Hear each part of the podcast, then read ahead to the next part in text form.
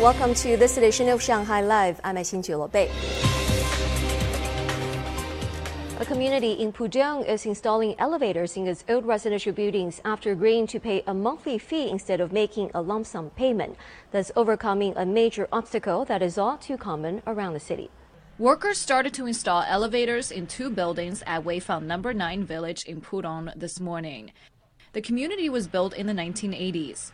Seniors living there have long wanted an elevator, but the convenience will cost them up to 250 yuan a month. Those who live on the sixth floor will pay 250 yuan a month.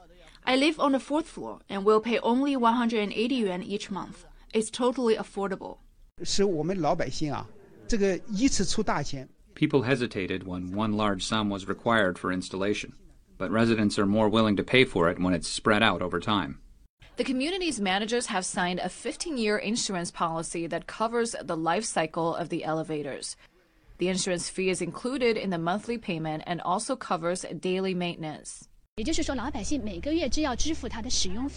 residents will only need to think about the monthly payment and won't have a big burden to worry about. Shanghai Zhenhua Heavy will monitor the elevators in real time. Residents can report malfunctions. The municipal government has pledged to install 1,000 elevators in old buildings across the city this year.